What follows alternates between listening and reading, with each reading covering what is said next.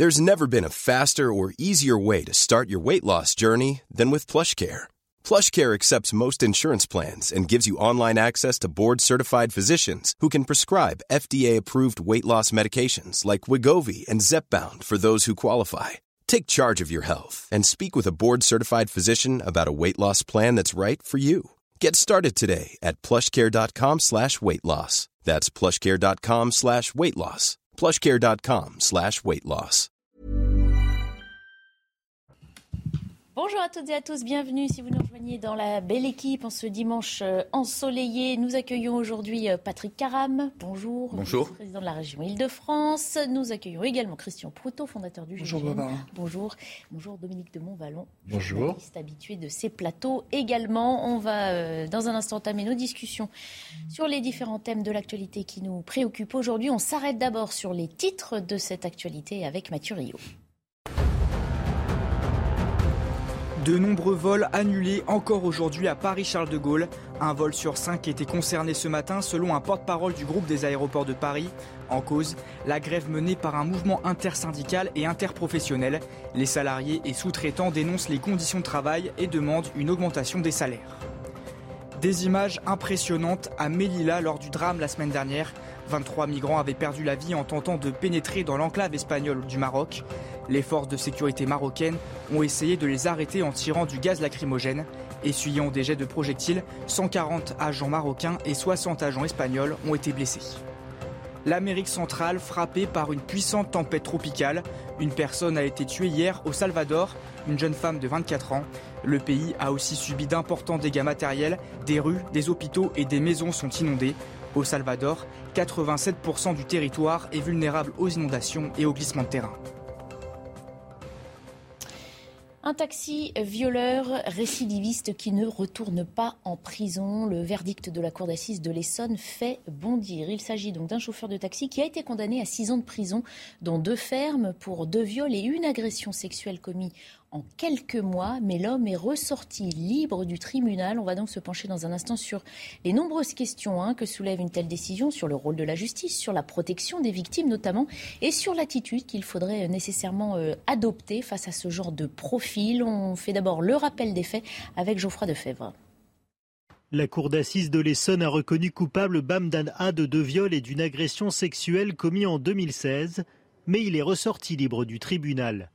Pourtant, son profil questionné inquiète. On a l'impression qu'on fait courir un risque, un risque à la société, un risque effectivement de récidive. En tout cas, on peut se questionner là-dessus, puisqu'on lui avait déjà euh, tendu une telle main. Il avait été condamné à une peine de sursis probatoire, et manifestement, il n'avait pas compris la portée d'une telle sanction à l'époque, puisqu'il a récidivé. Selon Valeurs Actuelles, le casier judiciaire du coupable n'était pas en sa faveur. Multirécidiviste, il a déjà été condamné pour vol en réunion, port d'armes, outrage et agression sexuelle sur trois mineurs. Il a été condamné pour ces faits, mais a toujours évité la détention. Cette semaine, il est une nouvelle fois condamné pour viol et agression sexuelle à six ans de prison, dont deux ans fermes mais aménageables. La faible condamnation peut surprendre. Les faits sont parfaitement établis, il n'y a pas de problème de preuve. Et comment comprendre qu'un multirécidiviste et multiréitérant d'agression sexuelle finalement s'en tire toujours à bon compte et ne fasse pas un seul jour de prison, ce qui est quelque part une forme de laxisme et d'encouragement finalement. Le parquet d'Evry-Courcouronne a fait appel de la décision. Voilà, ce qui choque en tout premier lieu, hein, c'est donc le profil. Un individu récidiviste, condamné déjà par le passé, qui ressort libre du tribunal. Euh, Christian c'est de, ça paraît insensé. On n'est même pas à la place des victimes, qui elles sont énormément choquées. Mais pour le reste de la société, ça paraît euh, improbable. Oui, ça paraît d'autant plus improbable qu'effectivement les faits sont avérés, ils sont reconnus, et que, euh, somme toute, euh, il était aux assises quand même. Alors, on aurait pu penser que euh, sur la peine de 6 ans qui avait été qu'il qui, qui a prise, Mmh. puisqu'il y a 4 avec sursis, sur les deux fermes, il y aurait eu une incarcération. Alors, la question que l'on peut se poser, enfin, il y a deux questions que l'on peut se poser. C'était aux assises, donc il y avait un tribunal populaire. C'est quand même surprenant que euh, le, cette réaction que nous avons, Mhm. on n'a pas tous les éléments. Un procès, il faut y être, il faut savoir ce qui se passe, il faut le vivre.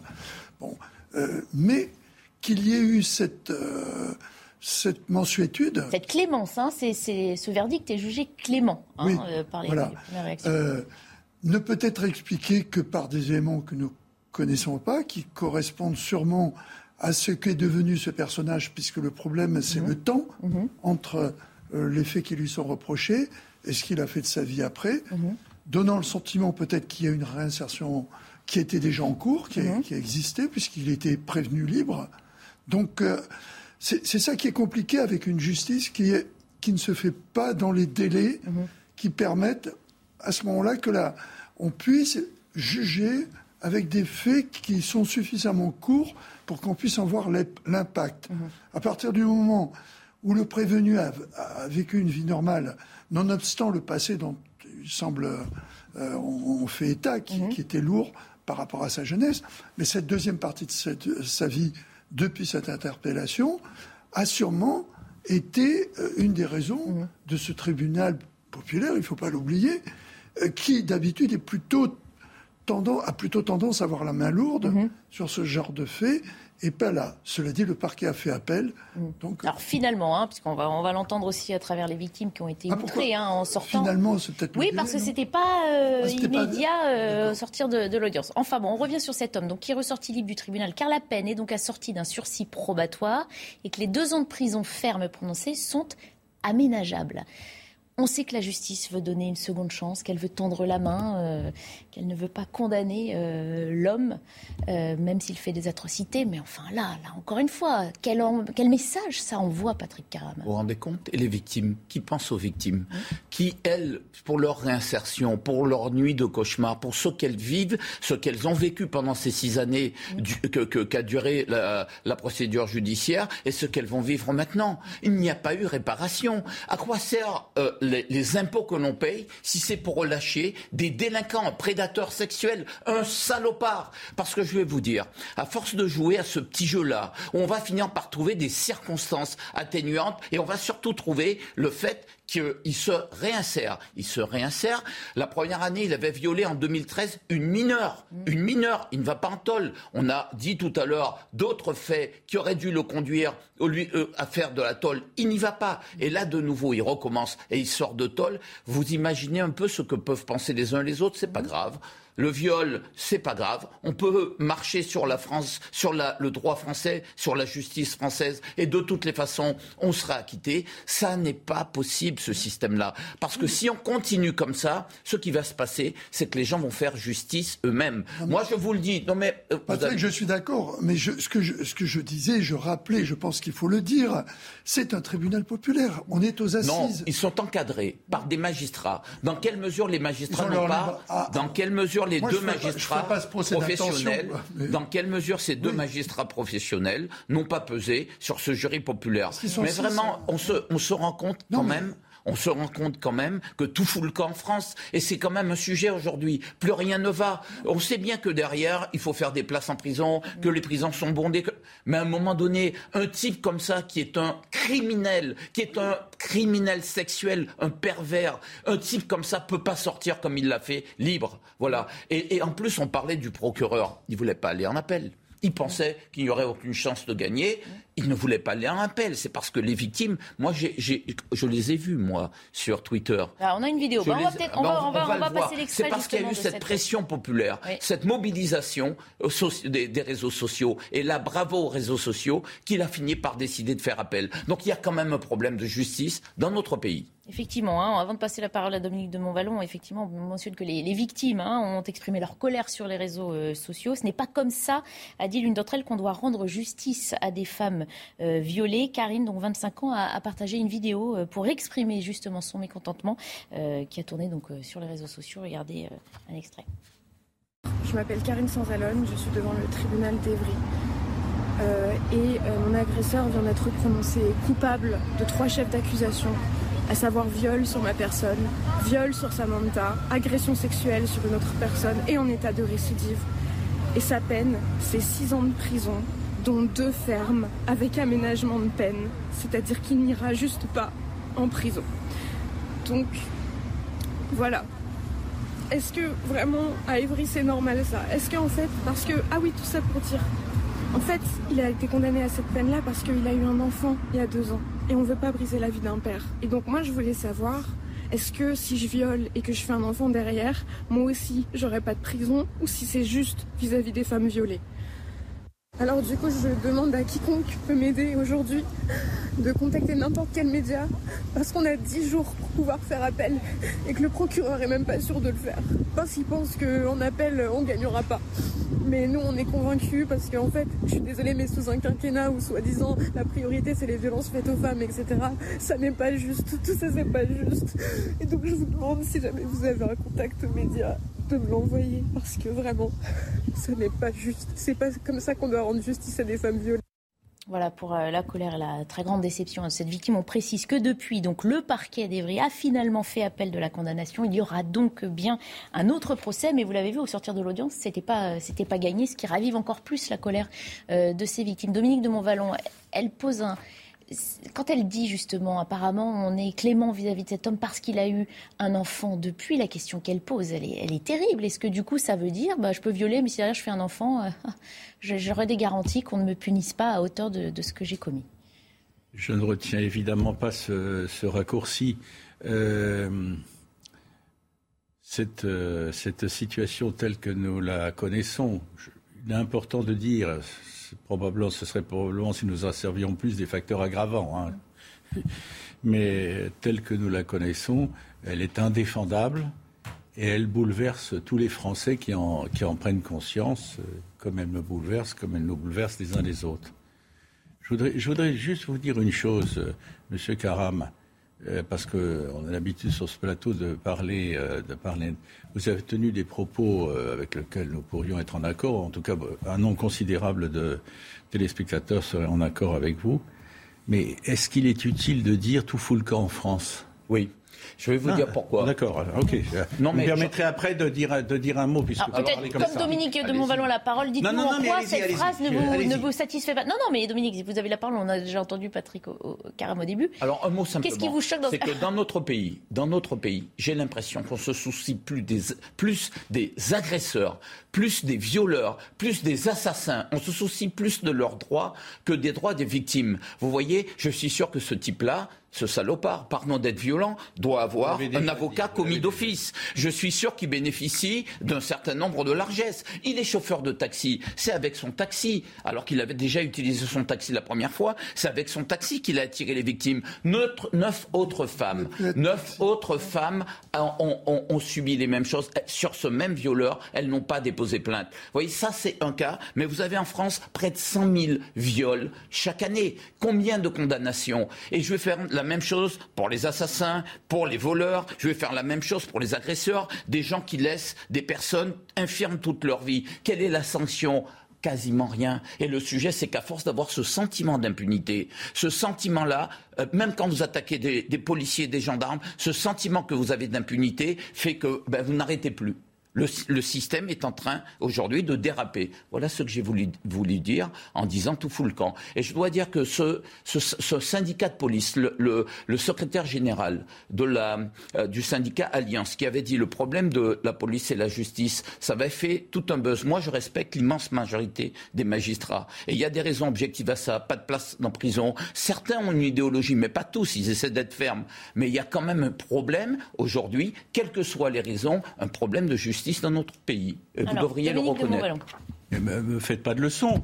Il est évident qu'il y a un problème de justice. On ne vous a même pas attendu, attendu pour vous exprimer euh, de façon très claire et brutale, enfin en tout cas très claire, euh, pour euh, dire qu'il y avait des problèmes. Il y a un problème de la justice aujourd'hui en France, il y a un problème de la sécurité en France, que le problème du viol est un véritable scandale qui, qui jusqu'à une période récente était guère combattu. Hein. Les viols n'ont pas brusquement surgi il y a 15 ans, hein, mais avant c'était des crimes passionnels ou des choses sur lesquelles on passait. On ne vous a pas attendu, Monsieur Karam. Alors, me faites pas la leçon. Je vais vous dire une chose. Je reviens sur la formulation. Le problème, le débat n'est pas entre, entre nous, j'en conviens. C'est moi qui suis un peu responsable de ça. Mais je veux dire, si un responsable politique éminent comme vous, euh, qui, qui s'exprime au nom d'un parti dont on euh, aujourd'hui en En mon, nom, en mon nom propre, toujours.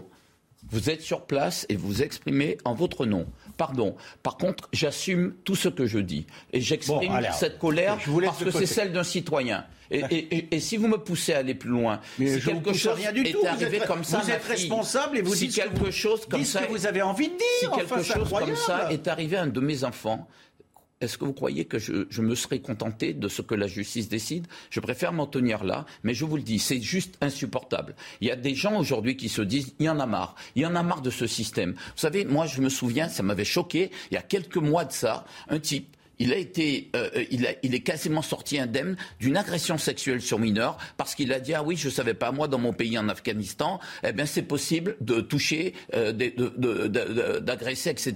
Vous vous rendez compte de ça ce relativisme de la justice? C'est non. C'est non. La justice pour se faire respecter doit se doit être aussi ferme. Vous savez, 2% des Français font tout à fait confiance à la justice. 2%. Ça n'est pas possible de continuer comme ça. C'est ce genre de, verdict qui peut aider. Dominique de Montvalon, je voudrais quand même vous entendre sur en quoi contredisez-vous Non mais attendez, attendez, attendez. Moi je laisse M. Caram de côté. Non, mais... il, il a explicité sa pensée, il l'a détaillé en termes encore plus euh, clairs qu'avant. C'est sa responsabilité. Vous n'êtes pas d'accord pour dire que certaines valeurs... Non, je laisse M. Caram de côté. il parle à titre personnel, très bien, je l'ai entendu, je ne parle pas. Ce qui s'est passé là, est euh, bouleversant, scandaleux, illustre une situation de la justice qu'on n'a pas entendu M. Karam pour découvrir, c'est-à-dire que c'est une justice en crise mhm. qui doit s'expliquer et qui doit muter. Hein. Et euh, dans cette affaire-là, j'ajoute juste ceci pour être bref. J'aimerais savoir, sur cette affaire-là, comme sur beaucoup d'autres affaires de justice, comme sur d'autres affaires relevant de ce qu'on appelle communément les faits divers, mais qui se terminent quelquefois de façon atroce par la mort de certaines personnes, etc., par des assassinats, etc. J'aimerais savoir les tenants et aboutissants, les tenants et aboutissants complets. C'est-à-dire, je voudrais, pour être clair, pour mmh. pas qu'il y ait ambiguïté, je voudrais que les juges s'expliquent sur les décisions qu'ils ont prises avec les un jury populaire. Mais qui s'explique qu'ils s'expliquent quelles sont les motivations qui les ont amenés. je, je, vais, brutaliser le propos. Est-ce que c'est parce qu'il n'y avait pas de place en prison ou est-ce qu'ils pensent qu'il y a des indulgences par rapport à une situation de cet ordre le aussi clairement, Dominique de Montvalon. Sans doute pas. Pardon? Il ne le dirait sans doute pas aussi clairement. Euh, on décide. Euh, Attendez, non, mais tous les dans, ce cas-là, dans ce cas-là, on ne fait pas de débat et, on, fait. C'est intéressant. C'est intéressant. Vous dites donc quoi quelle est votre conclusion? Parce que c'est intéressant, vous alliez dire quelque chose. Il y a une raison. On vous a interrompu. Moi, j'ai compris ce qu'il voulait. On voudrait connaître la raison. ça voulait dire que ils ont pris cette décision et elle a dû être motivée et que non, non je on n'en connaît pas leur motivation. On ne connaît, pas les motivations. La preuve en est, je, rebondis sur ce que dit Dominique, avec lequel je souscris complètement. Même si cette affaire nous bouleverse, il y a le, le procureur lui-même dit on va pas gagner. Donc il y a sûrement des éléments que nous ne connaissons pas. On va continuer d'en discuter parce qu'évidemment ça pose des questions plus profondes aussi sur justement euh, la justice et la protection des victimes, hein, que aussi la justice est censée. Elle ne nous euh, échappe pas et les victimes, nous en sommes tous. Nous pouvons tous l'être potentiellement, nos proches ou nous-mêmes, demain matin, si on doit parler de façon avec le euh, moi-je. Alors justement, on continue d'en parler dans un instant, le temps de faire le tour des titres de l'actualité avec Mathieu Rio. Éric Coquerel dénonce des rumeurs infondées sur son comportement envers les femmes. Il a été mis en cause par la militante féministe Rokaya Diallo, affirmant avoir entendu les récits de plusieurs femmes. L'insoumis a répondu dans une tribune dans le journal du dimanche. Depuis plusieurs années, une rumeur s'est développée à mes propos sur les réseaux sociaux. Or, je n'ai jamais exercé de violence ou de contrainte. Fin de citation. Un homme tué cette nuit à coups de couteau dans le 19e arrondissement de Paris. Un suspect âgé de 20 ans a été arrêté et placé en garde à vue. La victime avait 45 ans. Les raisons de cet homicide ne sont pas encore connues. Une enquête pour meurtre a été ouverte. C'est une légende du théâtre qui s'est éteinte. Le Britannique Peter Brook est décédé à l'âge de 97 ans. Il est considéré comme l'un des metteurs en scène les plus influents du XXe siècle, en privilégiant par exemple les formes épurées plutôt que le décor traditionnel. Peter Brook avait mené une grande partie de sa carrière en France, à la tête de son théâtre parisien Les Bouffes du Nord. D'accord. voilà, on revient à notre euh, débat après ce verdict de la Cour d'assises de l'Essonne, hein, qui a fait réagir les victimes et nos invités aussi sur euh, le plateau. Euh, on parle d'un mode opératoire aussi bien rodé hein, de ce chauffeur de taxi qui utilisait son taxi pour recevoir des faveurs sexuelles en échange de courses gratuites. Profil qui inquiète. On a posé la question à un, un psychiatre justement pour essayer d'y voir un petit peu plus clair. Écoutez sa réponse. Il existe dans l'espèce humaine, malheureusement, ce qu'on appelle la compulsion de répétition, c'est-à-dire toujours tendance à répéter les mêmes types de conduites. Lorsqu'une personne a trouvé une conduite qui lui convient, elle a tendance, quoi qu'elle fasse, à la répéter. Ce serait plutôt de savoir s'il y a des chances pour qu'il n'y ait pas de répétition. La répétition est la règle.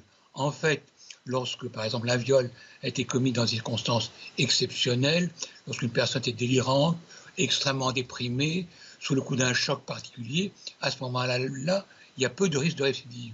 Lorsque ça devient une conduite relativement habituelle, évidemment, la récidive est au bout du trajet. Et quoi qu'on fasse, il y aura récidive. Voilà, argument, explication, on va dire euh, médicale, euh, qui ne justifie évidemment en rien, mais qui encore une fois nous alerte et nous ne fait que nous étonner un petit peu plus. On ne veut pas euh, juger tout le monde, la présomption d'innocence évidemment, mais simplement quand un homme répète les mêmes faits, c'est difficile pour les familles d'entendre dire qu'il bah, ressort libre et que encore une fois il échappe à la justice. Mais vous vous rendez compte de ce qu'il vient de nous, nous, dire Il vient de nous dire qu'il va récidiver. Mmh. Et c'est quasiment une certitude.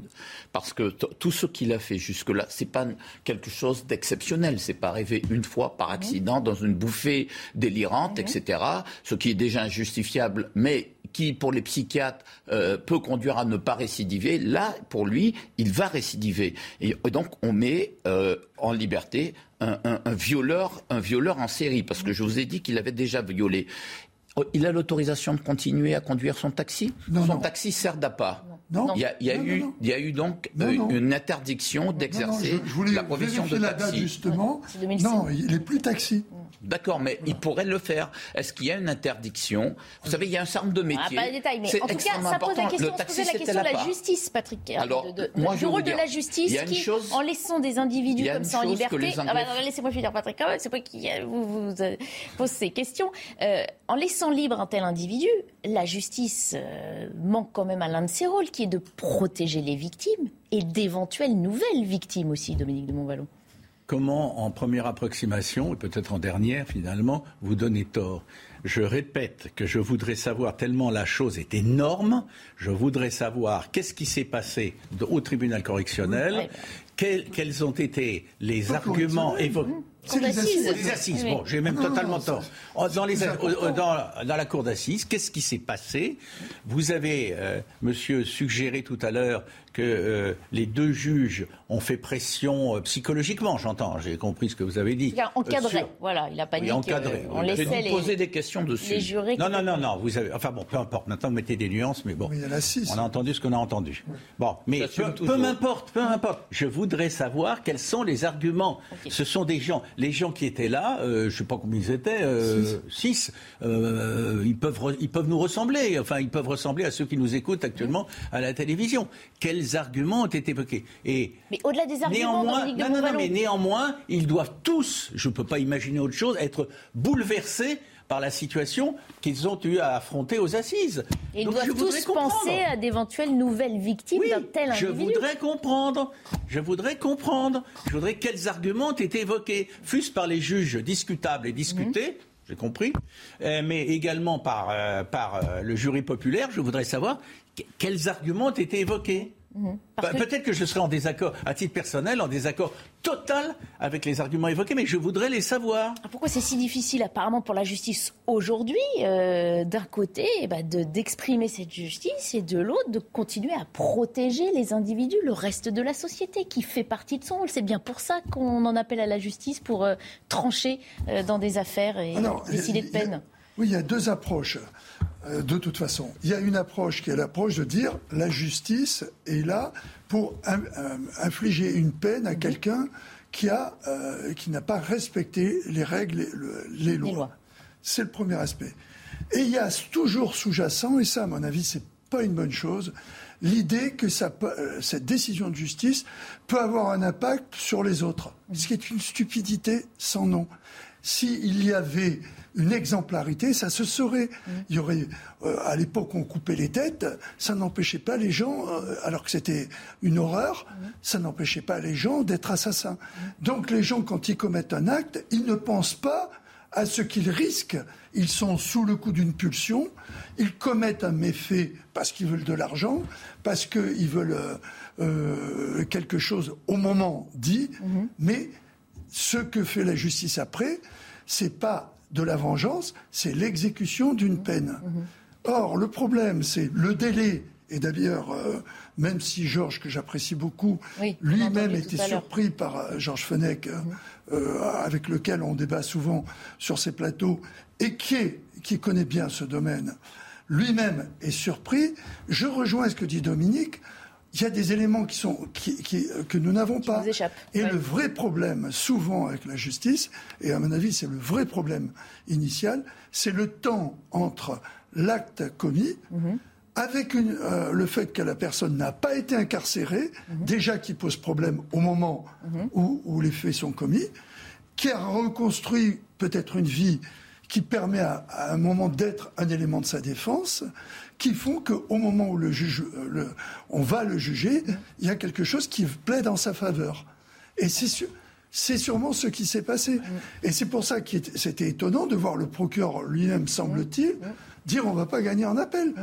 Alors, ça me laisse perplexe. donc, euh, il nous manque quelque chose. Alors, en fait, ça arrive tout le temps. C'est parce que ça a été médiatisé, parce que les filles ont osé briser le silence, le mhm. tabou du silence. Mhm. Parce que c'est la honte. Vous imaginez une procédure, quand vous déposez plainte pour viol, mhm. vous subissez pendant toute la procédure toute une série euh, d'actes qui sont pour vous humiliants, qui vous rappellent votre viol, euh, qui vous détruisent, si vous voulez. Il faut avoir ensuite le courage, et je veux les saluer, et je veux leur dire merci pour les femmes pour qui vous vous battez, et je, je vraiment, je vous souhaite beaucoup de courage. faut avoir le courage de pouvoir le dénoncer. Mais qu'est-ce qui se passe aujourd'hui? C'est pas avec ce genre de décision qu'on va redonner confiance en la justice. Mmh. Les femmes qui subissent le viol, vous croyez qu'elles ont envie, elles, d'aller déposer plainte quand elles savent qu'il n'y aura rien derrière? Je vais vous donner un chiffre. L'enquête cadre de vie euh, et, sécurité, entre 2012 et 2019, recense 80, en moyenne tous les ans 94 000 femmes euh, qui ont déclaré avoir été victime de viol entre 18 et 75 ans. Je ne vous parle pas des mineurs, mm. parce que là aussi c'est important.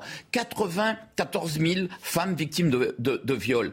Combien de condamnations en 2018 1269 viols ont été sanctionnés. 80 euh, pardon, 94 000 femmes victimes de viols chaque année et 1269 viols. 94 000 je veux dire. Il faut voir les plaintes aussi. Eh bien, alors justement, 17% seulement déposent plainte. et pourquoi les neuf dont on a parlé, que ce taxi, que ce ce violeur de taxi, ce type qui est un violeur, a, fait. Il y en a neuf qui n'ont pas déposé plainte. Vous voyez ce que je veux dire? Moi, il y a une procédure aussi qu'il faut qu'on utilise. Un type comme ça qui vient dans mon quartier, j'ai envie de savoir que c'est un violeur. J'ai envie de savoir que c'est un prédateur sexuel. Il faudrait qu'on puisse utiliser name and shame. Or, qu'ont fait tous les, vos collègues? Eh bien, ils ont donné son prénom et son nom et son et son l'initiale de son nom. Non, moi, je veux sa photo. Je veux son nom et son prénom. Je veux pouvoir dire sur le plateau, ce type, c'est un c'est un violeur, c'est un délinquant sexuel. Et honte à lui. Honte à lui et à sa famille qui le couvre. Parce que sa femme le couvre. Vous êtes devenu trompiste. Non, je suis devenu monsieur. Non, non, non, on arrête. L'indignation, c'est la même. C'est la même. Vous n'en avez pas le monopole. Oui, oui, oui. On arrête simplement de couvrir, de couvrir les délinquants. Il y a un moment donné où ça suffit, ça. Couvrir les délinquants, c'est bon, là. On a déjà assez donné. On parle d'un cas. On n'est plus en démocratie. Mais le problème, c'est que, écoutez, s'il n'y a que 1269 condamnations, sur 94 000 viols euh, dits. Parce que vous avez toutes celles qui ne disent rien. Il y a, seulement 20% des femmes qui disent qu'elles sont violées. Et c'est pour, libérer la parole des femmes et qu'elles se sentent entendues que ce genre de procès a lieu. Et c'est pour ça que le verdict choque d'autant plus. On s'arrête là quelques minutes euh, après cette première thématique et puis on abordera l'affaire euh, Coquerel dans un instant. De retour dans la belle équipe, il est bientôt 14h30, l'heure de faire un nouveau point sur les principaux titres de l'actualité de ce dimanche avec Mathieu Rio. Près de Marseille, la grève des employés de l'aéroport de Marignane est terminée depuis hier. On apprend aujourd'hui qu'un accord a été trouvé entre l'intersyndicale et la direction. Ici, la grève n'a eu aucun impact sur les vols. Les grévistes ne souhaitaient pas pénaliser les passagers, ils ont simplement distribué des tracts. Le monde a besoin de paix. Le pape François a lancé un nouvel appel à prier pour la paix en Ukraine et dans le monde entier. C'était à l'issue d'une messe aujourd'hui à la basilique Saint-Pierre. Le souverain pontife dit non à un monde divisé entre les puissances en conflit, oui à un monde uni entre les peuples et les civilisations qui se respectent mutuellement. Fin de citation. L'Australie de nouveau touchée par des pluies torrentielles et des inondations. Près de Sydney, la plus grande métropole du pays, des milliers d'habitants sont appelés aujourd'hui à évacuer leur foyer. Le pays est particulièrement touché par le changement climatique, subissant tour à tour des sécheresses, des feux de forêt dévastateurs et des inondations de plus en plus fréquentes. Quelle valeur accorder à la rumeur et quelle euh, attitude adopter entre le moment où la rumeur surgit et celui d'une éventuelle mise en cause avérée par la justice? C'est la question, les questions que l'on se pose à présent alors que l'affaire euh, Coquerel prend de l'ampleur. Éric Coquerel prend la parole aujourd'hui en réaction aux propos de Rokaya Diallo. La militante a fait état de rumeurs au sujet de comportement avec les femmes du tout nouveau président LFI de la commission euh, des finances. Éric Coquerel a pris la plume d'abord aujourd'hui et puis il s'est exprimé, on l'entendra aussi, pour démentir tout comportement inapproprié. Miguel Dos Santos euh, nous en dit plus. Des rumeurs infondées. Ce dimanche, dans le JDD, Éric Coquerel a nié tout comportement déplacé vis-à-vis des femmes. Je fais cette tribune pour affirmer que je n'ai jamais exercé une violence ou une contrainte physique ou psychique pour obtenir un rapport. Après le soutien des cadres de la NUPES, qui clament à l'unisson l'absence d'éléments probants, ses opposants politiques ont refusé de commenter ce qu'ils qualifient de rumeurs. On en revient à cette forme primaire d'interaction humaine qui est la condamnation par la rumeur, la condamnation par la foule, qui n'est rien d'autre qu'une espèce de pratique du lynchage. Des adversaires silencieux sur l'affaire, moins sur le deux poids deux mesures au sein de la France insoumise. Certains membres du parti avaient demandé la démission du ministre des Solidarités Damien Abad avant même l'ouverture d'une enquête pour tentative de viol. C'est les premiers à attaquer sur des rumeurs leurs opposants politiques sur ces mêmes sujets. Par contre, dès que c'est les leurs, plutôt protéger et dire mais attendez, c'est très grave d'attaquer sur une rumeur. C'est ça qui les met profondément en difficulté. Des comportements vivement critiqués également au sein du Rassemblement national. Je pense qu'il y a une indignation à géométrie variable de la part de la gauche notamment. Quand ça concerne quelqu'un de son, son, camp, qui encore une fois n'a pas été condamné, il n'y a pas d'enquête, mais ne voit aucun problème à dire qu'il doit rester, euh, rester en poste. Pour le moment, aucune plainte n'a été déposée à l'encontre d'Éric Coquerel. Voilà, on va y venir d'abord plus largement hein, sur cette délicate question de la rumeur. Évidemment, ce n'est pas nouveau. Hein. Sous la romantique, déjà, Dominique de Montvalon, euh, la rumeur servait à éliminer certains opposants. Euh, est-ce qu'aujourd'hui, euh, notamment avec les réseaux sociaux, la rumeur a une plus grande valeur aux yeux de notre société? La rumeur, c'est une peste je veux dire, il y a, quelqu'un euh, qui a aujourd'hui, euh, je ne me trompe pas, Edgar Morin, le mhm. philosophe et sociologue Edgar Morin, qui a aujourd'hui 101 ans. Mhm. De façon assez extraordinaire, à 101 ans, il est allé faire une petite intervention à la Sorbonne euh, il y a quelques Le week-end dernier, la Cité de la Réussite, dont CNews était partenaire voilà, d'ailleurs. Exactement. C'est, je le dis entre parenthèses, il, est des nôtres, mhm. à 101 ans. Et il, la première fois qu'il avait, euh, c'est pas directement sur le terrain politique, mais c'est les, mais c'est le poison de la rumeur. Mhm. Quand il y a, ça remonte à, ça remonte à un demi-siècle. L'un de ses premiers livres, peut-être son premier livre, c'était La rumeur d'Orléans. La rumeur d'Orléans, c'était une rumeur qui s'était répandue dans la ville, comme quoi les, jeunes filles et les jeunes femmes dans, dans, les, dans les, boutiques de mode ou autres étaient, euh, pas, pas, toutes naturellement, étaient en embarquées. particulière en plus. Je connais très bien l'affaire. Voilà, là, tu vas, on s'était pas concerté. Absolument pas. Et, et, étaient embarquées, enfin bref, il y avait, il y avait des kidnappings de... de, quand elles se changeaient. Quand elles se changeaient, etc. C'était devenu, ça s'était répandu partout. C'était faux. Mais, comment contester euh, Je ne dis pas que certaines rumeurs ne mhm. reposent pas sur des réalités, mais je, parle d'un fait historique euh, quelque part, au travers de, du bouquin, de l'enquête qu'il avait menée, etc. C'est un poison lent, ou, rapide d'ailleurs selon les cas, qui s'était répandu, qui, n'est pas, qu'on ne peut pas contenir, qu'on ne mhm. peut pas combattre.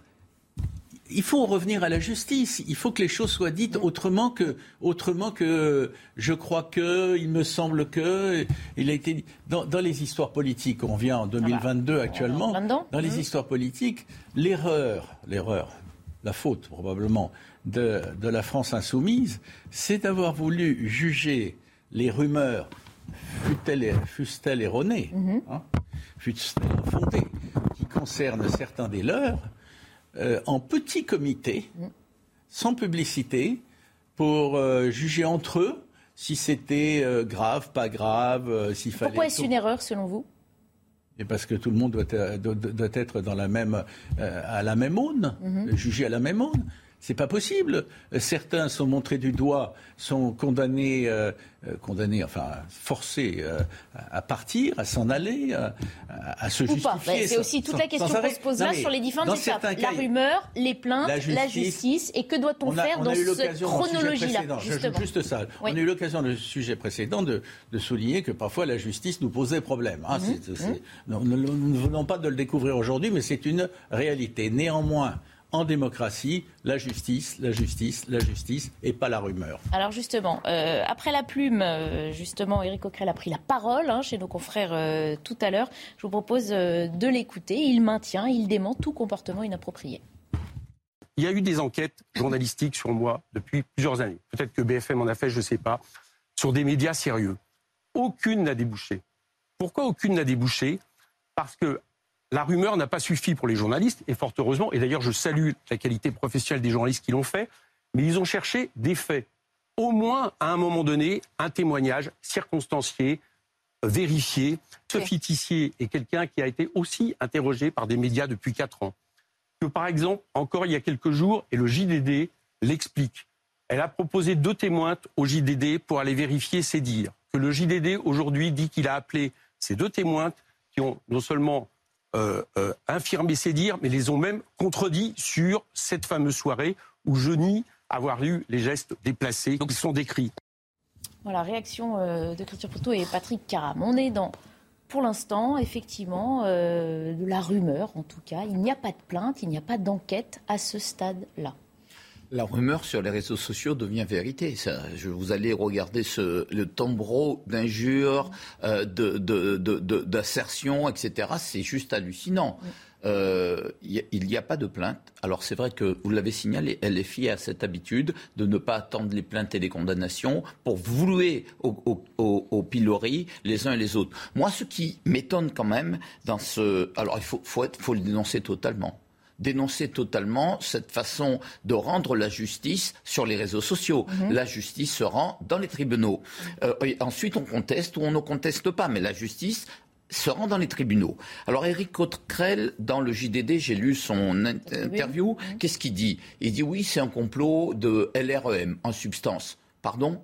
Mais qui balance deux filles aujourd'hui euh, qui, qui, sont dans la même mouvance que lui, c'est Rokaya Diallo qui balance. Alors moi, à sa place, il y a une chose à faire, c'est effectivement de, de déposer une plainte en justice con- contre Rokaya Diallo. Il faut qu'elle puisse s'exprimer. Euh, c'est de la dénonciation calomnieuse. Qu'elle s'exprime. Elle a des faits. Pourquoi elle n'en a pas parlé avant? C'est quoi? C'est de la complicité? Complicité de, de, de délit ou de en viol? Vous savez, quand il y a un viol ou un, un- un délit euh, lié à une agression sexuelle, vous êtes obligé de, de dénoncer les faits. Donc, si elle ne le fait pas, euh, et que Coquerel ne la dénonce pas, ce que je vois, et que Coquerel ne dépose pas une plainte, il y a un sujet. J'attends donc que Eric Coquerel soit aussi clair avec une de ses, j'allais dire, compagnons de combat. hein. Ils ont Mhm. défilé ensemble avec le CCIF, avec, euh, avec tout ce qu'on sait des dérives du CCIF que nous, nous avons combattu. CCIF pour lequel le bras de fer qui m'a opposé à eux a été extrêmement violent, notamment sur le Burkini. Eux, ils défilaient On ensemble. rester sur et- notre affaire. euh, et ils défilaient ensemble avec Rokaya Diallo. C'est des compagnons d'armes, c'est des compagnons de combat. On, on- on a l'impression que c'est un règlement de compte à Hockey Corail entre militants d'une même mouvance qui s'expliquent entre eux. Euh, et, puis lui, qu'il demande des comptes à Rokaya Diallo. Alors je voulais aussi vous soumettre euh, les derniers tweets de Sophie Tissier, hein, justement, qui accuse Éric Coquerel de gestes inappropriés. Elle répond justement à Éric Coquerel. Elle dit Moi, je sais car j'ai subi, j'atteste, et elle confirme hein, qu'il s'agit d'un harceleur aux mains baladeuses, collantes et à des assauts déplacés en 2014 lors des universités euh, d'été. J'ai ressenti un profond malaise. Je ne savais pas où il s'arrêterait. Je lui avais clairement exprimé mon refus, mais dit-elle, il s'en foutait. Je viens de saisir le comité violence sexiste sexuelle euh, de la France insoumise afin d'entériner mon témoignage attestant des comportements inacceptables d'Éric euh, Coquerel. C'est vrai qu'on est encore en frontière, mais de nombreuses affaires hein, qui sont allées plus loin, on va sans doute y venir. si on compare, qu'on fait un parallèle avec l'affaire Damien Abad, Aujourd'hui, il y a des plaintes. Au tout début, il n'y avait que des rumeurs. C'est pour ça qu'on se pose cette délicate question du, du rôle ou de l'importance à accorder à la rumeur. Oui, mais la rumeur, euh, moi, je, je, je, suis tout à fait d'accord avec ce que disait Dominique euh, et avec tous ceux qui en ont parlé. Moi, j'arrive là, on est sur un plateau, on essaie de réfléchir ensemble sur quelque chose qui est quand même insupportable et qui n'est pas en faveur de, la vérité souvent, parce qu'il y a souvent des arrière-pensées. Alors là, elle pourrait être politique ou même dans un village et tout. Mhm. Rappelez-vous euh, cette histoire-là qui vient de, rebondir de ce chasseur qui avait été euh, décapité, où, la gendarmerie a réouvert l'information et où un homme a depuis 27 ans, puisque ça s'est passé en 95, ne pouvait plus rien faire dans son village.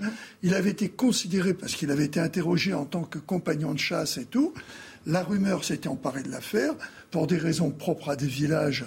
Euh, il, il, avait mis au pilori, mhm. il pouvait même plus aller au bistrot euh, et tout. Son fils s'est suicidé.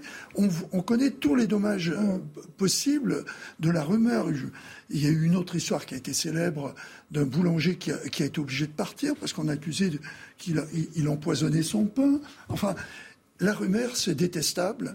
C'est une espèce de, justice euh, de, de, circonstances et qui se fait avec malheureusement ce qu'il a le problème de toute société, cette espèce de fragilité, et on le voit avec les réseaux sociaux mhm. qui amplifient cela, euh, cette fragilité où tout d'un coup, en l'absence de faits, on a tendance à croire quelque chose parce que ça va peut-être. La rumeur devient un fait avéré. voilà, un fait avéré.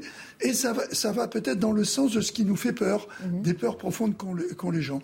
Mais si on se sert de la rumeur, ou du moins si on l'instrumentalise, on arrive à quelque chose de détestable. Et je ne sais pas ce qu'a fait. Euh, ce qu'a fait effectivement M. Coquerel. Ce que je sais, c'est qu'il y a depuis un certain temps autour d'un certain nombre de personnalités politiques, pas des faits, puisque là ce sont mmh. des femmes qui en parlent, mais en plus une ambiance détestable, parce qu'il n'y a pas de plainte, mmh. et on se retrouve face à des gens qui, du fait euh, qu'on en parle, sont obligés de s'expliquer. Mmh. Et les années passant, alors on nous explique que les femmes ont du mal, et je peux tout à fait le comprendre, euh, et c'est pour ça qu'on dit qu'il faut libérer la parole de la femme. Euh, se retrouvent dans des situations où tout d'un coup reviennent au plus profond d'elles-mêmes mhm. des gestes qu'elles ont pu, je ne parle pas de celui-là en mhm. particulier, des événements refoulés qui remontent à la surface. Mhm. Pas acceptés ou qui peut-être dans le milieu dans lequel elles étaient, politiques, on se serait moqué d'elles parce qu'à une certaine époque, que les hommes aient été bourrins, je ne le conteste pas. J'ai d'autres termes que je, pour qualifier ça, euh, puisque je ne vis. Euh, heureusement, je n'ai pas été éduqué comme ça, et surtout, je n'ai pas ces, pulsions-là. Mais des types qui avaient des mains qui traînent, tout milieu confondu, mhm. on en connaît tous. Mhm. On en a tous eu. Mais à une époque, c'était grillard. Mhm. C'était la vaste rigolade.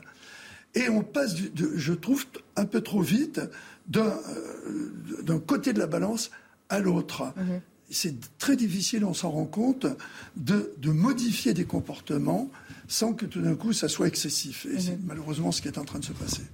Je, voudrais dire une chose. En l'état, je ne pensais pas quand, quand j'ai, comme on dit euh, dans les livres, quand j'ai embrassé la carrière de journaliste, et avec passion, il y a longtemps, et toujours avec passion, je ne pensais pas que je serais amené... Pas plainte? Non, non, mais je pensais pas. Je pensais pas. Je pensais pas que le journalisme mènerait à, distinguer les, problèmes des vrais ou faux attouchements et de la rumeur, etc. Mais ainsi est la vie, c'est comme ça.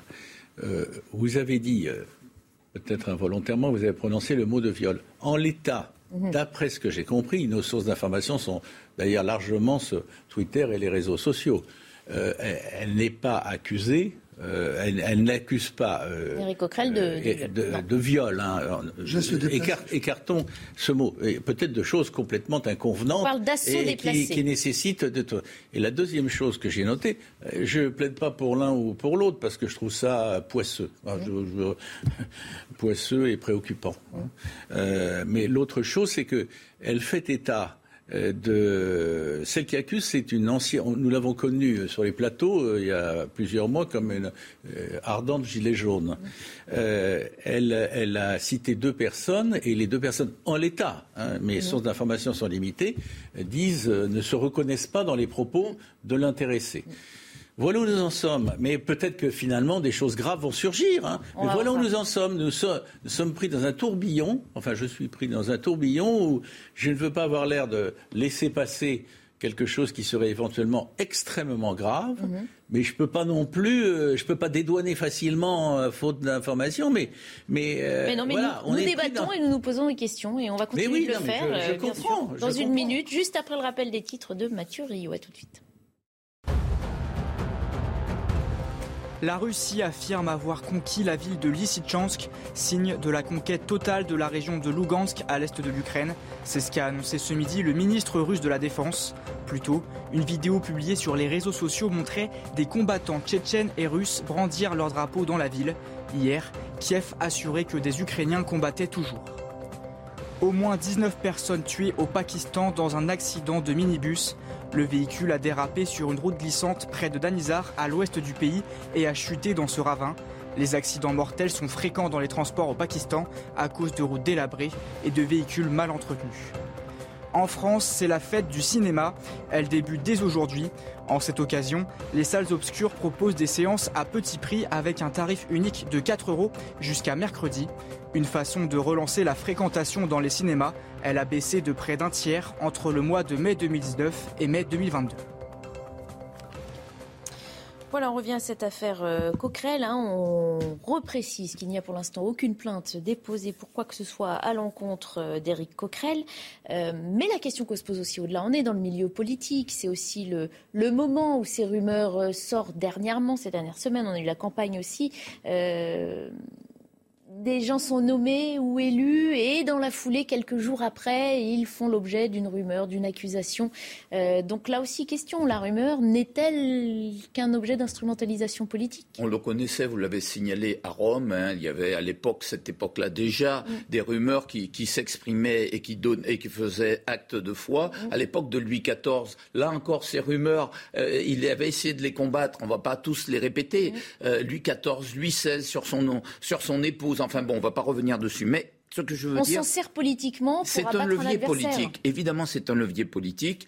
Moi, ce que je constate simplement, c'est que euh, MeToo, MeToo est passé par là. MeToo a libéré la parole des femmes et c'est une bonne chose. Et certains hommes aussi. Et certains hommes aussi, parce que 10% euh, des hommes sur les viols sont, euh, déclarent à subir des violences et parfois des violences sexuelles. MeToo est donc est passé par là et c'est une bonne chose. Et la seule question est de savoir si le balancier ne va pas euh, risque pas d'aller trop loin. Parce que là, dans son affaire, puisqu'on reprend ce que j'ai pu dire, est-ce que ce qu'on lui reproche, c'est pas plus une attitude mhm. inappropriée? Alors c'est vrai, les mains baladeuses, non, ça c'est de l'agression sexuelle. Si ses mains se sont baladées, effectivement au toucher contre le consentement euh, euh, clairement indiqué, c'est une, c'est une agression sexuelle. Mais est-ce que l'attitude inappropriée aujourd'hui que l'on fustige, qu'on l'on pourrait fustiger, est-ce que ce qui ne relève pas d'un délit? Ça n'est pas un délit, ça mhm. n'est encore moins un crime. Est-ce que cette euh, où se commence l'attitude inappropriée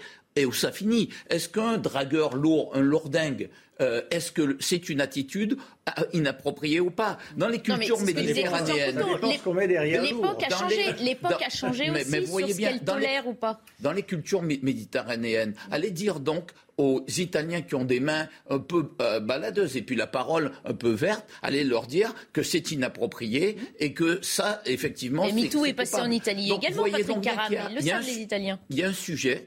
Moi, je pense qu'il y a quand même. Euh, euh, une évolution très positive. C'était insupportable, insupportable ce, cette espèce d'omerta qui était fait dessus. Vous avez signalé tout à l'heure l'amnésie traumatique. Amnésie traumatique, c'est des femmes, c'est parfois des mineurs qui subissent euh, de, de, une telle agression sexuelle que le, le cerveau disjoncte. Et 20 ans plus, 30 ans plus tard, ils s'en souviennent et ça peut conduire à la, à, à, des tentatives de suicide, ça détruit leur vie, toute leur vie. Ils vont vivre avec et le jour où ça ressort, c'est violent pour eux. Voyez, donc c'est bien, c'est bien que la parole se libère. Il faut simplement faire attention à ne pas sacrifier des vies euh, de personnes injustement accusées parce que voilà, il y aurait eu ceci ou cela.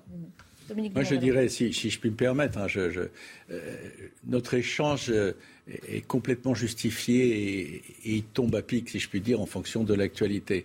Au sens où nous sommes en train, pas au jour d'aujourd'hui, mais actuellement, nous sommes en train de changer complètement. Je vais dans le sens de, une partie du sens, si j'ai bien compris, de ce que vous avez dit. Nous sommes en train de changer complètement d'époque. Et il faut trouver le vocabulaire, les gestes et les sanctions qui conviennent à la nouvelle donne sans qu'on passe de l'omerta générale. On pourrait parler aussi de, de, ce qui se passait avec certains enfants. Euh, L'Église catholique de France a eu le courage de reconnaître aussi certaines choses qui se sont passées dans l'Église. Enfin, bref. Donc passer de l'omerta les, à... les, euh, euh, les, les, cri les, crimes sexuels étaient présentés pendant des décennies et des décennies comme des, des conflits passionnels, enfin des, des à, à, à, à, maintenant la recherche. Il faut trouver un nouvel équilibre, c'est-à-dire qu'on ne passe pas brusquement une espèce de, de quête effrénée. À la dénonciation euh, à tout va Dans laquelle la suspicion mm. fait un coupable. Non. Justice, justice, justice. Mm. Mais c'est normal qu'on parle parce que il faudra encore du temps pour qu'on trouve l'équilibre mais c'est bien qu'on ait tourné la page ou qu'on soit en train, ce n'est pas le cas de tout le monde, de tourner la page d'une époque où l'omerta était la loi du genre. La question qu'on se pose aussi, c'est comment gérer le temps qui sépare du coup justement euh, la rumeur avec les dégâts qu'elle fait, ah bah, euh, de la justice éventuelle. Certains appellent au retrait, à la démission. Hein, on le sait ah, dans l'affaire Abad, par exemple. Bah, on est en politique euh, ouais, aujourd'hui. Oui, oui. les pressions s'exercent et on sait que le sort de Damien Abad, sans condamnation, et sur la sellette par rapport à la nomination d'un nouveau gouvernement. Je voulais vous, en, vous proposer la réaction de Prisca Thévenot, justement, sur que doit faire un homme politique lorsqu'il n'est que euh, victime de rumeurs. Est-ce qu'il faut démissionner? Est-ce qu'il faut attendre la justice? Réponse de Prisca Thévenot. Que ce soit pour Éric Coquerel, mais comme toute autre personne d'ailleurs, femme ou homme, quand il y a effectivement euh, des accusations, des rumeurs euh, de violence sexuelle, de violence tout court, eh bien nous devons permettre que cette parole se libère, mais qu'elle se libère non pas dans les médias, mais qu'elle se libère dans des tribunaux, auprès de la justice. Et c'est là que, et c'est là seulement que toute la vérité pourrait oui. être faite et reconnue. Donc moi, plutôt, je pense que plutôt que d'être en effet de par défaut les gens sont coupables, essayons de dire par défaut la voix des femmes doit être entendue. Elle doit être entendue là où c'est le plus sain et le plus euh, protecteur pour elle, c'est-à-dire auprès de la justice. Donc il semble que tout le monde soit d'accord. Laissons la justice passer, sauf qu'entre-temps, personne ne sait correctement, entre guillemets, gérer ce laps de temps. La rumeur, elle fait ses dégâts en attendant la justice. C'est ce qu'on a évoqué tout à l'heure. Oui, elle fait, elle fait, des dégâts, mais je voudrais revenir sur la notion de rumeur telle qu'on l'évoquait au début de notre, mmh. de, de, notre, de notre échange.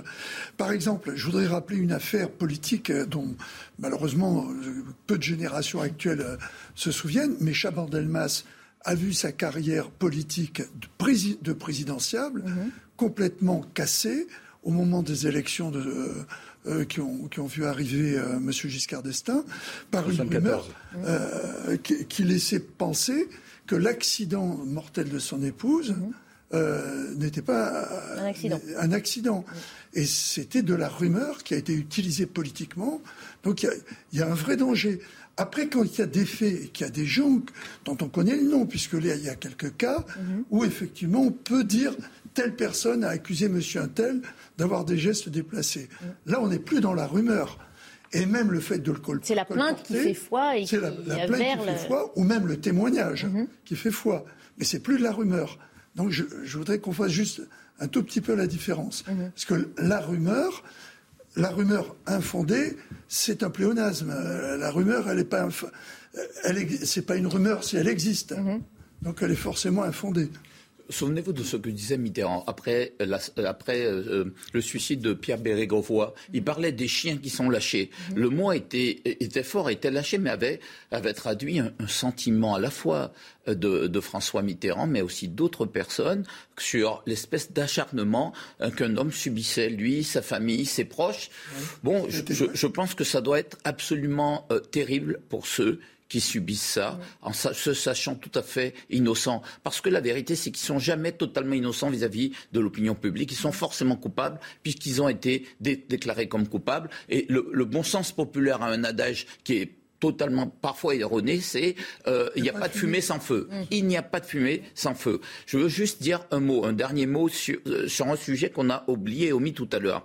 Vous savez que les viols relèvent de la catégorie des crimes, donc on passe aux assises. Mais le plus en plus de viols aujourd'hui, et je ne sais pas si c'est une évolution favorable, euh, passent, sont correctionnalisés. C'est-à-dire qu'il y a une procédure judiciaire, on, les fait, on les fait passer devant un tribunal correctionnel. Est-ce que c'est une bonne chose ou pas? Moi, c'est une question que je me pose. Parce qu'on perd en gradation. Et puis, au lieu d'être reconnu victime de viol, vous êtes euh, simplement victime d'agression sexuelle. C'est quand même pas la même chose alors qu'il y a eu pénétration. Non, mais c'est le principe de la qualification.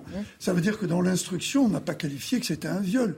Parce que s'il y a une partie qui est consentante à un moment, ou s'arrête après. Je ne suis pas pour, je trouve ça détestable au, combien. Mais si on veut que le justice soit, euh, soit juste, il faut, au moment de la qualification, que cette qualification, elle se fasse sur des faits. Euh, voilà, c'est... Mais je, je, je, je, voulais, si je peux me permettre, dire que je suis totalement d'accord avec l'observation initiale que vous avez faite. Mais le pourquoi, je, veux dire prudemment, etc., c'est que les cours d'assises sont encombrées comme c'est pas possible. C'est ça la clé de l'affaire. Ce n'est pas une décision politique ou une décision des juges, etc. S'il fallait que ça passe, et ça devrait passer, la plupart du temps, non pas en correctionnel, mais en cour d'assises, ça nous amènerait tous à dire mais comment ça date de 5 ans, 6 ans, 7 ans, etc.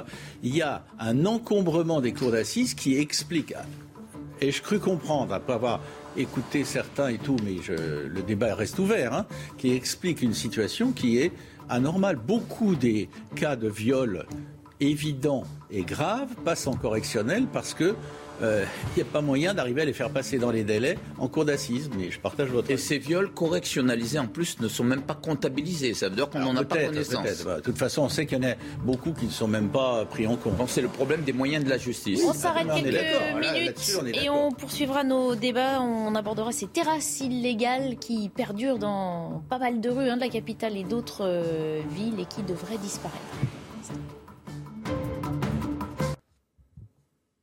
Bienvenue si vous nous rejoignez. Nous sommes toujours dans la belle équipe en compagnie de Patrick Caram, de Dominique de Montvalon et de Christian Proutot. On va continuer de débattre sur les différentes thématiques de l'actualité qui nous intéressent cet après-midi. D'abord, un point sur le rappel des titres de Mathieu Rio. Des dizaines de vols ont été annulés ce week-end à l'aéroport de Paris-Charles de Gaulle en cause, la grève menée par un mouvement intersyndical et interprofessionnel. Les salariés et sous-traitants dénoncent les conditions de travail et demandent une augmentation des salaires. Un nouveau préavis de grève a été déposé vendredi prochain pour le week-end du début des vacances scolaires. Moscou accuse l'Ukraine d'avoir tiré des missiles sur la ville russe de Belgorod. Selon l'armée russe, les défenses antiaériennes ont abattu trois missiles à sous-munitions. Les débris de l'un d'entre eux seraient ensuite tombés sur une maison. Plus tôt, un responsable local a annoncé la mort d'au moins 4 personnes après ces explosions à Belgorod. Du tennis enfin avec le tournoi de Wimbledon. La Française Caroline Garcia, 55e joueuse mondiale, a été éliminée en huitième de finale face à la Tchèque Marie Bouskova en 2-7, 7-5, 6-2. Elle avait montré une belle agressivité dans son jeu, mais ses prises de risque n'ont pas toujours payé avec trop de fautes. Elles avaient fleuri pendant la crise sanitaire, mais sont devenues pour la plupart illégales à présent. D'irréductibles terrasses sauvages résistent à la loi, notamment à Paris. La maire a réduit drastiquement le nombre de terrasses estivales cette année. Une réglementation plus stricte donc, mais pas toujours respectée par les restaurateurs et les tenanciers de bars. Reportage de Geoffrey Defebvre. Chaque matin, quand Maude sort de chez elle, elle doit contourner les chaises et les tables de cette terrasse éphémère qui s'est installée au pied de sa résidence. On peut facilement euh, donner un coup dans une chaise ou même trébucher. Alors moi ça va, mais on peut même pas circuler sur les trottoirs. Des piétons alors obligés de circuler sur la route comme ici. Bloquant de ce fait le passage des véhicules. Une sécurité mise à mal par ces terrasses estivales, nombreuses dans la capitale. Elles ne sont pourtant pas autorisées à s'approprier l'intégralité du trottoir. Ces policiers sont justement là pour rappeler à l'ordre ceux qui ne respectent pas les règles. Et alors, il y en a beaucoup? Beaucoup, beaucoup. Parmi eux, cet établissement. Malgré la présence de clients déjà attablés à l'extérieur, il est obligé de remballer sa terrasse. Ah ouais, ça me semble pas juste. À quelques mètres, cette gérante déplore qu'aussi peu d'autorisations aient été accordées par la mairie de Paris, cinq fois moins que l'année dernière. Une injustice selon elle. Moi, je sais que dans notre quartier, on a dit non à tout le monde et ça, c'est vraiment dommage. Alors que d'autres endroits ont pu remettre des parpaings et prendre des places de parking pour euh, agrandir leurs terrasses. Les établissements ne respectant pas la réglementation des terrasses estivales s'exposent à une amende de 135 euros. Voilà, ces terrasses estivales, hein, qui représentent aussi une partie de notre art de vivre à la française. Hein, on les apprécie, sauf que les règles ont changé et qu'il faut s'habituer. Comment trouver euh, l'équilibre? On a déjà parlé hier hein, de ce partage du, de l'espace public, le vivre ensemble. on parlait des trottinettes, des roues, ça marche aussi sur les terrasses. Il faut contenter les habitants et euh, malheureusement les professionnels aussi. Comment, comment fait-on? Comment on fait? Soit on applique une règle, soit on est laxiste. Ou du moins, euh, on peut avoir une certaine compréhension dans certaines circonstances. Il est vrai que les, terrasses, euh, d'abord, les trottoirs diminuent, mmh. parce qu'on a inventé oui, euh, vrai, déjà. des voies douces, soi-disant, dans lesquelles qu'on évoquait hier. Et qui ne sont plus si douces. Pas si douces du mmh. tout, avec du coup des, des trottoirs qui ont été empiétés pour faire des des passages vélos. On a inventé le courant de circulation inversé, à l'envers, dans la même rue, euh, dans la même rue, ce qui pose également des problèmes pour les véhicules qu'on laisse toujours passer, parce qu'à un moment, il y a à peine la place de passer mhm. un vélo et une auto l'un à côté de l'autre. Et, il y a les terrasses. Et je ne parle même pas des piétons. Les terrasses qui ont empiété sur les places euh, de stationnement. Oui, mais pas que les places de stationnement. Les terrasses que l'on voyait là, elles étaient sur le trottoir carrément ces terrasses que l'on avait permis, euh, permises de, de, vivre, d'exister, pour permettre aux restaurateurs de mieux vivre, si je mhm. m'exprime ainsi, compte tenu de l'espace réduit qu'il pouvait y avoir dans leur, euh, dans leur euh, petit restaurant. Mais je suis pris entre le désir de se bien vivre, où mhm. je trouve agréable de voir les gens manger dehors, mhm. et cette bonne ambiance, et, puis cette probabilité que, euh, à partir du moment où tout le monde, la nature ayant horreur du vide, euh, on prend un peu plus de place, on met un peu plus de tables. Mm. Les autorisations que j'ai vues, moi, que j'avais vues au départ définies avec un certain espace qui restait pour les piétons, finissent de la part des restaurateurs parce qu'ils gagnent deux tables de plus mm. par faire en sorte que vous êtes obligé de passer sur la route. Mm. Tout ça est un, peu embêtant. On aurait envie que ça puisse se faire en, bonne entente, mais ça semble difficile. Dominique de Montvalon. Euh, je suis moi aussi partagé. Paris est une capitale euh, touristique mondiale et euh, on voit avec plaisir, des fois ça nous gêne un peu, mais dans notre circulation de piétons. Euh, que les touristes, sauf, euh, sauf de Chine et de Russie, les touristes reviennent, ils reviennent mhm. nombreux. Ça fait plaisir mhm. et ça contribue aussi à, aux équilibres économiques du pays. Ah, deuxième chose, les terrasses, comme il fait beau, elles sont bondées. Mhm. Quelquefois, on ah, C'est vrai que c'est la pleine saison, d'où la colère de certains restaurateurs. On est dans le lot. Hein. Je, je n'en parle pas seulement de façon extérieure en disant tiens, ils sont. Mais ça fait plaisir, ça fait bon enfin, on respire un peu. On n'est pas, on respire un peu et on est Alors, troisième et dernière chose, sauf erreur de ma part, ça n'a rien à voir avec l'époque de, l'épidémie, euh, etc., où c'était un peu le bordel, si je puis ainsi euh, m'exprimer, pardon, avec des grosses guillemets. Euh, il faut payer. Les restaurateurs doivent payer pour, mhm. pour installer des terrasses selon des règles strictes. Ce qui fait qu'il y a moins de terrasses et, j'observe d'ailleurs, en tout cas à Paris, hein, ça doit valoir aussi pour d'autres endroits, mais en tout cas à Paris, j'observe que des terrasses surgissent ces, temps-ci, probablement parce que certains ont dit c'est intéressant, donc on va payer à, retardement, mais on va, on va payer à l'Amérique, qui est surendetté par ailleurs. il faut, comme on le disait hier, vous l'évoquiez à juste titre, ça m'a frappé, on le disait à propos des trottinettes et de tous les accidents, etc. Il faut que le piéton ait encore le droit d'exister à Paris. Mais je ne veux pas tomber à bras raccourcis sur ces terrasses, pas seulement parce que de temps en temps je suis à table dans ces terrasses, mais parce que c'est hyper sympa. C'est hyper sympa. Il n'y a pas que les piétons, on entendait les riverains. Une femme qui disait je ne peux plus rentrer parce qu'il y a une table, une chaise devant la porte de mon immeuble, effectivement. Non, mais, non mais, ça, ça va pas. Il y a un truc qui ne marche pas. Mais dans combien de pays voisins a-t-on, regardez l'Angleterre, regardez l'Allemagne, regardez euh, le Canada, euh, enfin voisins un peu plus loin et tout, dans combien de pays a-t-on cet art de, bah l'art de vivre à la française, art de vivre à la française. Patrick Carme. Il faut se souvenir, sur ces terrasses éphémères, il faut se souvenir de l'après-Covid. Il y a eu quand même un problème très grave lié à, la situation économique de restaurateurs qui mhm. était pendue. Il faut l'avoir en tête. Donc effectivement, un certain nombre de communes ont décidé de, d'être un peu moins regardants sur des règles euh, de, de, sécurité publique, euh, de, euh, de, de, bruit, etc. Donc, on ça, a ça a été, de nouvelles règles, ça a, été, encadré quand même. Alors non, c'était pas très encadré au départ. Monsieur de Montvalon mm. a absolument raison. Cette année, c'est totalement encadré. Cette année, sur 12 000 dossiers déposés, sur les terrasses éphémères, mm. euh, 4 000 ont été, pour l'instant, 4 000, il pourrait y en avoir d'autres, 4 000 euh, autorisations de terrasses éphémères 4 000 sur 12 000, hein euh, Oui, oui, oui. C'est 4 000. faut le noter. Hein. C'est aussi important. Et on note l'adjectif éphémère, c'est-à-dire éphémère, c'est jusqu'en 31, 31 octobre. Mm. Mais est-ce que vous savez qu'il y a quand même 9 930 adresses qui ont des autorisations de, de terrasses euh, permanentes. Adresse, ça peut être le fruitier du mm. coin, ça peut être aussi le bar du coin, etc. Donc voilà, c'est une question que l'on connaît. Le, le, le, sujet est le suivant. Ce sont les débordements.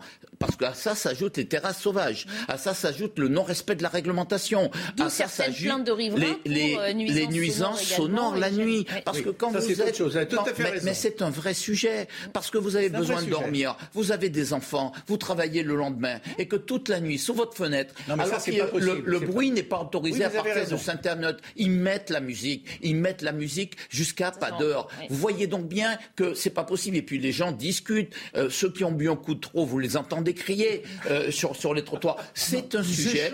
C'est un. Sauf Dominique de Montvalon qui ne crie pas lorsqu'il quitte sa terrasse. Avec beaucoup de, de retenue. mais, n'allez pas, vérifier à certains moments. C'est l'éducation de la. Oui, oui, oui, non, non, non, non, vous allez dire des bêtises.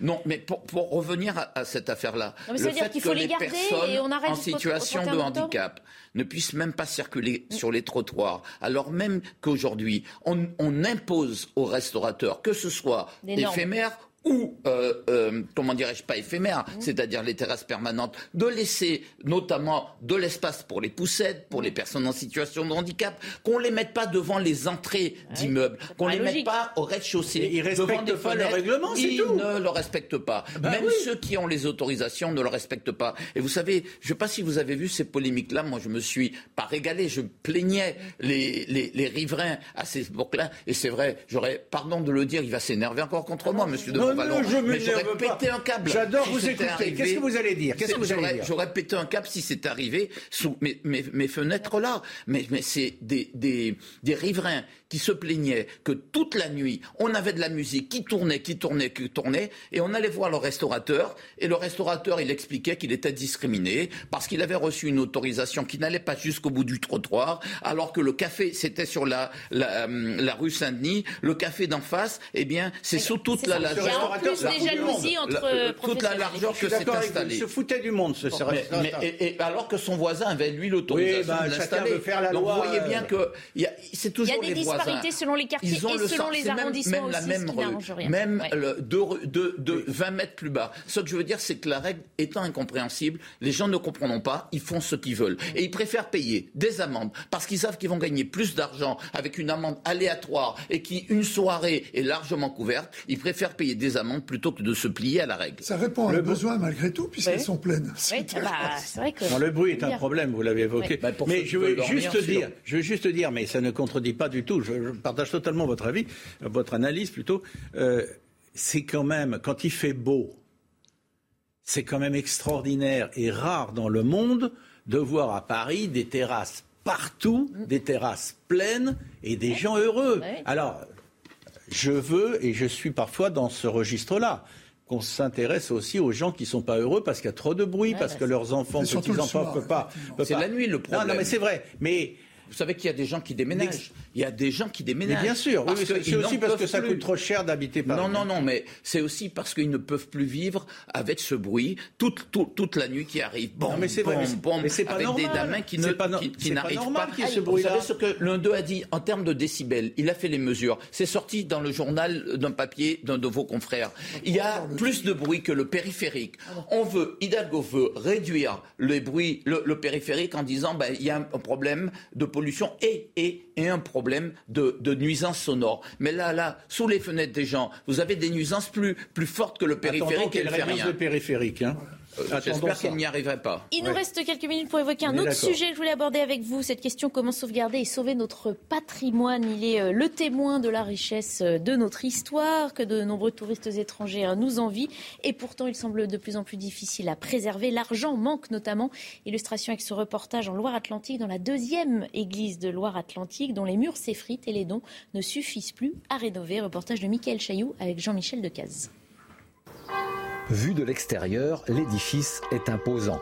Par sa taille, Saint-Julien de Vouvante se classe deuxième église de Loire-Atlantique derrière la cathédrale de Nantes. Faute d'entretien, un groupe de 12 bénévoles vient tous les mois pour ramasser les morceaux de murs qui s'effritent. Des morceaux comme ça qui s'éclatent du haut de 5-6 mètres. hein, alors c'est inquiétant quoi. Les poussières viennent, de, disons, le- du tuffeau qui se dégrade au niveau des, ben, je vois des, des bandes là qui se décrochent et qui tombent et qui éclatent par terre. Alors euh, voilà, ça, ça fait des morceaux assez conséquents. Les vitraux, orientés à l'ouest, laissent passer l'eau qui dégouline sur la pierre à longueur d'année. Derrière la sacristie, c'est le toit qui fuit. C'est inquiétant de voir ça quoi. Le bâtiment est classé monument historique depuis 2007 avec un projet de rénovation chiffré à 2 millions d'euros. Les travaux se sont résumés à de la consolidation. La seule restauration a été financée avec de l'argent privé. Il y a eu un don il y a, il y a 10 ou 15 ans là, de, euh, de 40 000 euros. Alors on en a profité pour euh, faire un nouveau virail là. Saint-Julien, année après année, voit donc son église partir en petits morceaux. Les bénévoles craignent de leur côté la fermeture de l'édifice pour raison de sécurité. Voilà, comment euh, mieux rénover notre patrimoine On se pose la question juste après le rappel des titres de Mathieu Rio.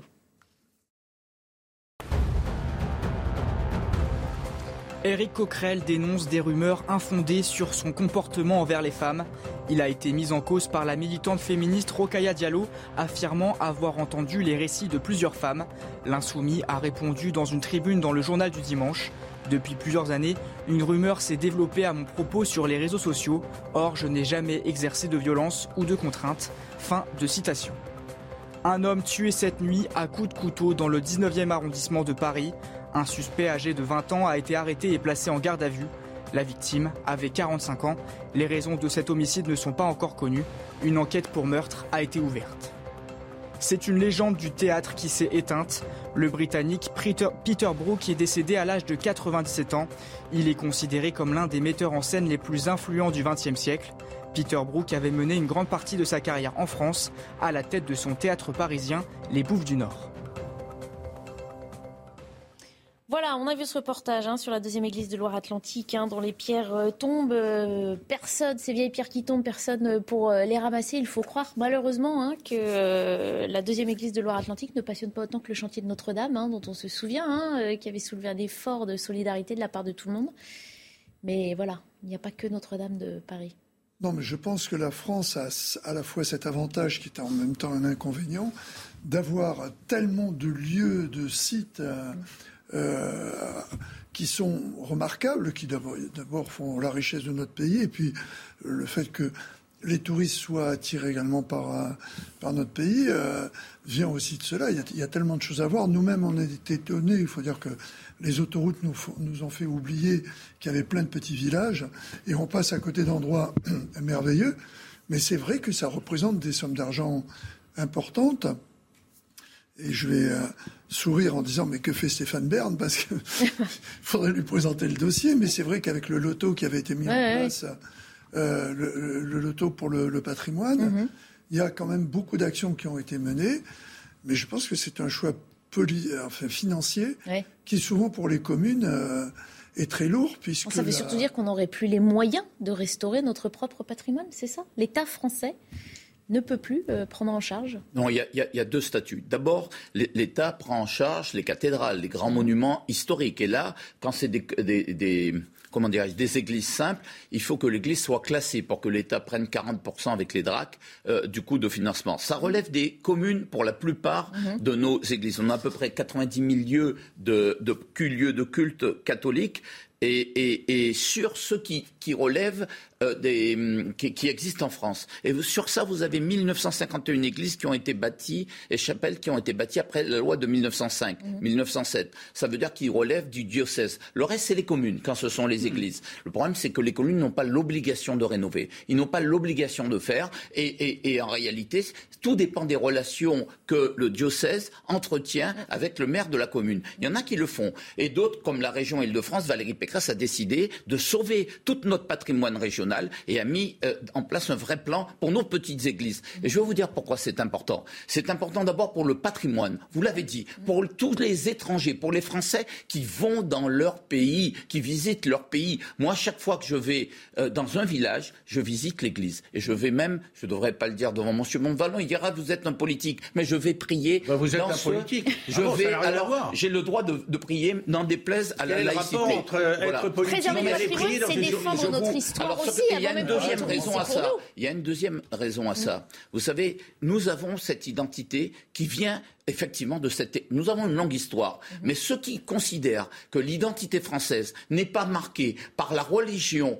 euh, euh, euh, chrétienne, ceux-là se trompent. Et ces églises que vous visitez en allant de clocher en clocher, de village en village, parce qu'il n'y en a pas une qui n'est pas son clocher, eh bien témoignent de votre grande histoire passée. C'est ça. C'est avant tout aussi pour les Français défendre le patrimoine, c'est défendre notre histoire riche de tous ces monuments. Évidemment, évidemment.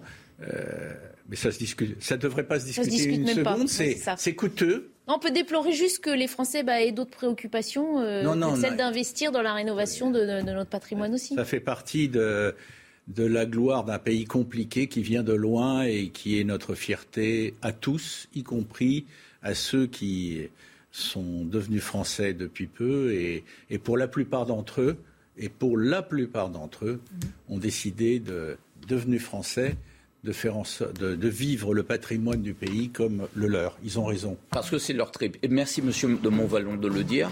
Vous avez aujourd'hui dans nos églises beaucoup de Français d'origine étrangère. Allez les voir. Mhm. Beaucoup de Français d'origine africaine, orientale, haïtienne, qui sont là parce que voilà, c'est leur histoire. Un dernier mot. Pour les Français qui veulent financer, ils peuvent le faire. L'impôt sur le revenu, vous avez une déduction de 66%, 66% euh, de, de votre impôt dès lors que ça ne dépasse pas 20%. Donc donnez, donnez pour Merci pour cet appel. Merci à tous les trois d'avoir été les invités de la belle équipe ce week-end à suivre 90 minutes info. On continue de débattre de l'actualité sur CNews.